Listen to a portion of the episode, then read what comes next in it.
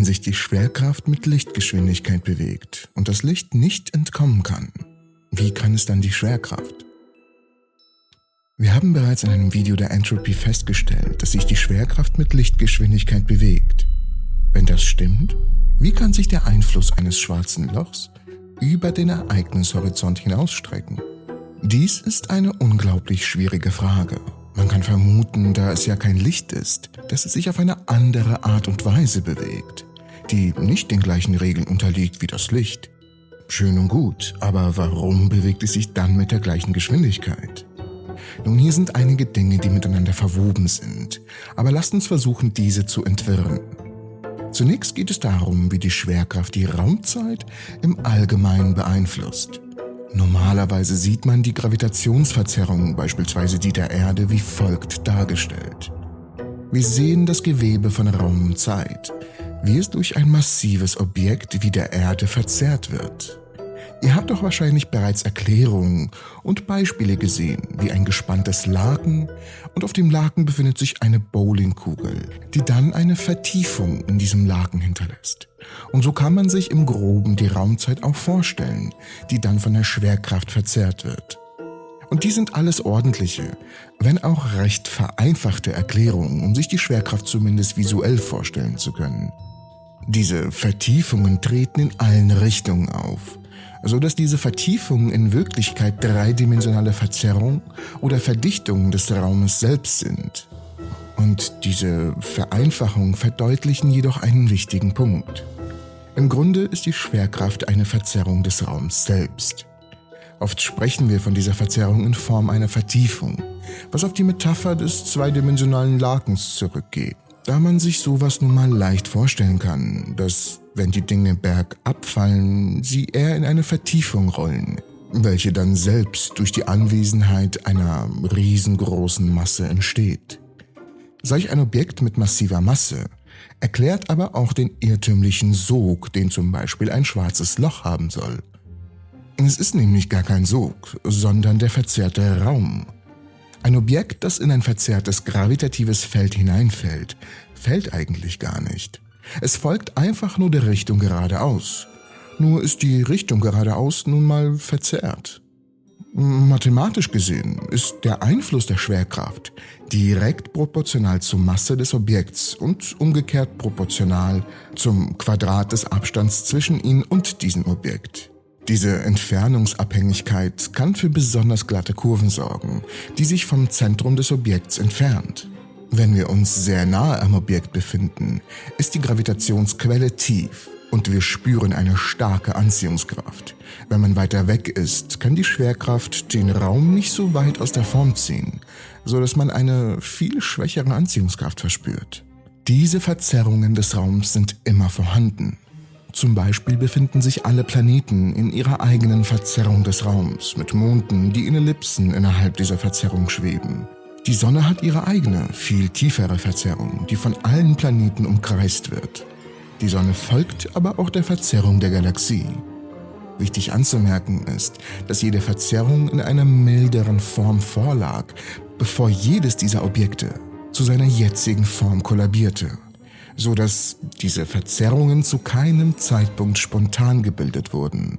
Sie zogen sich einfach zusammen und vertieften sich mit zunehmender Dichte. Und wichtig zu wissen ist, dass eine kleine Gaswolke zum Beispiel die gleiche Masse haben könnte wie ein kleiner Planet, aber die Gravitationsquelle des Planeten ist steiler als die der Gaswolke. Das heißt im Umkehrschluss, dass die relativen Tiefen und Steilheiten der Gravitationsbrunnen der Sonne und eines Neutronensterns, eines schwarzen Lochs, sie können nicht unterschiedlicher sein. Der Ereignishorizont eines schwarzen Lochs beschreibt in diesem Zusammenhang den Ort, dessen Gravitationsquelle so steil ist, dass nicht einmal Licht entkommen kann. Nimmt man eines dieser Lochdiagramme, könnte man einen Kreis auflegen, um diesen Ort zu beschreiben. Aber der Ereignishorizont selbst beschreibt keine physikalische Grenze für die Einflüsse der Schwerkraft. Die Gravitationsquelle selbst existiert kontinuierlich außerhalb und innerhalb des Ereignishorizonts. Außerhalb des Ereignishorizonts ist sie nur etwas weniger steil, Man könnte einen weiteren Kreis außerhalb des Ereignishorizonts platzieren, aber diese Stelle würde nur dann das beschreiben, dass Licht hier nur die Hälfte der Geschwindigkeit erreichen muss, um zu entkommen. An diesem Kreis gibt es keine Veränderung oder Grenze der physikalischen Verzerrung. Es ist nur eine beschreibende Linie, die sich als nützlich erweisen könnte, um den Einfluss des Objekts auf den Raum zu verstehen oder zu beschreiben. Die Sterne, die sich schließlich in schwarze Löcher verwandeln, sind die massereichsten Sterne, die sich bilden und dann dazu neigen, hellblau und extrem heiß zu brennen und schnell zu verglühen. Der Schwellenwert für die Masse des Sterns, die ein schwarzes Loch hinterlassen kann, wird in der Regel etwa mit drei bis acht Sonnenmassen angegeben, obwohl dies etwas unscharf ist. Diese Sterne haben ihre eigene Gravitationsverzerrung, seit dem Zeitpunkt, an dem sie nur eine Wolke aus dichtem Gas waren, lange bevor sie zu Sternen wurden und lange bevor sie zu schwarzen Löchern wurden. Die Sterne ziehen sich zusammen und leuchten, und ihre Gravitationsverzerrung des Raums wird intensiver. Aber es ist keine plötzliche Veränderung. Es handelt sich eher um eine allmähliche Verschiebung hin zu einer eher dramatischen Gravitationsquelle. Nun, die Bewegung der Schwerkraft an der Lichtgeschwindigkeitsgrenze kann völlig getrennt betrachtet werden. Während die Schwerkraft eine große Ausdehnung über einen weiten Bereich des Raums hat, stellt die Lichtgeschwindigkeit eine Grenze dafür dar, wie schnell sich Informationen über Veränderungen durch diesen Raum bewegen können. Wir dürfen hier nämlich eins nicht vergessen. Auch wenn wir davon sprechen, dass die Grenze oder Limit des Universums die Lichtgeschwindigkeit ist, eigentlich ist die Lichtgeschwindigkeit die Maximalgeschwindigkeit der Kausalität. Aber dazu später vielleicht mehr. Ein Beispiel. Wenn die Sonne spontan verschwinden würde, nicht explodieren, sondern völlig verschwinden, würde die Erde erst etwa acht Minuten später etwas davon bemerken. Aber die Erde würde auch noch acht weitere Minuten um die physikalisch nicht existierende Sonne kreisen, weil die Veränderung der Raumverzerrung durch die Anwesenheit der Sonne uns noch nicht erreicht hat. Und das Ganze wird einfacher zu verstehen sein, wenn man sich die Lichtgeschwindigkeit eher als eine Grenze für die Informationsgeschwindigkeit vorstellt, als für eigentliche Teilchengeschwindigkeit. Informationen bewegen sich jedoch nicht immer mit Lichtgeschwindigkeit, je nach Umgebung, in der sich die Informationen befinden und bewegen und der Form dieser Informationen, die zudem nicht immer Licht sein müssen. Die Geschwindigkeit der Übermittlung der Informationen kann variieren.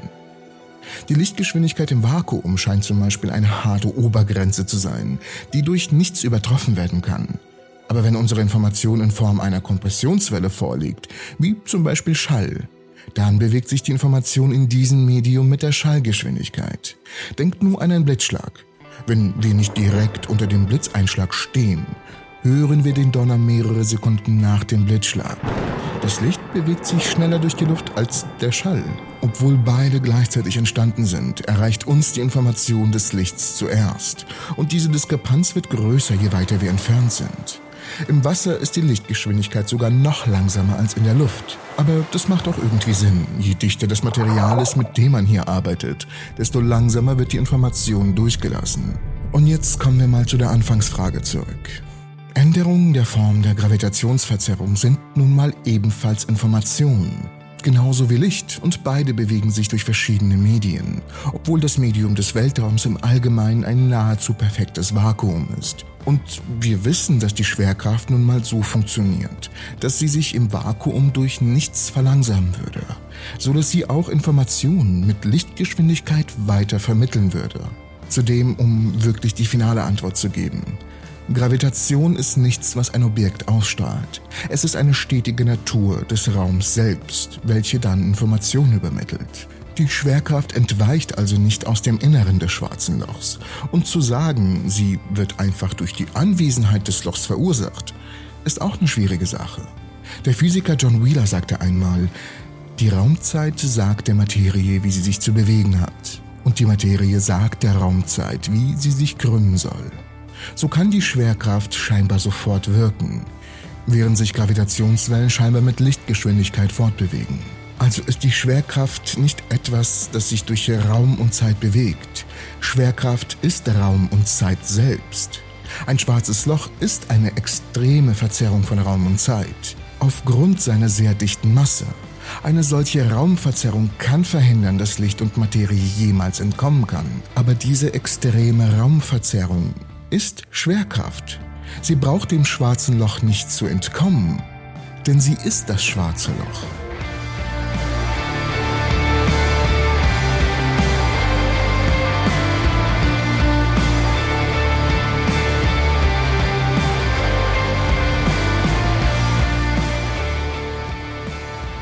Und hier eine ganz kleine Empfehlung von mir.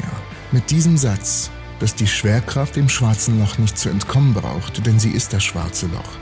Schaut das Video nochmal von vorne an, um einen sehr extremen, meiner Meinung nach, Aha-Effekt zu bekommen, dass plötzlich alles, was ich vorher gesagt habe, Sinn macht. Nur eine kleine Empfehlung von mir. Ich bedanke mich fürs Zusehen und ich hoffe euch alle in der nächsten Episode der Entropy zu sehen.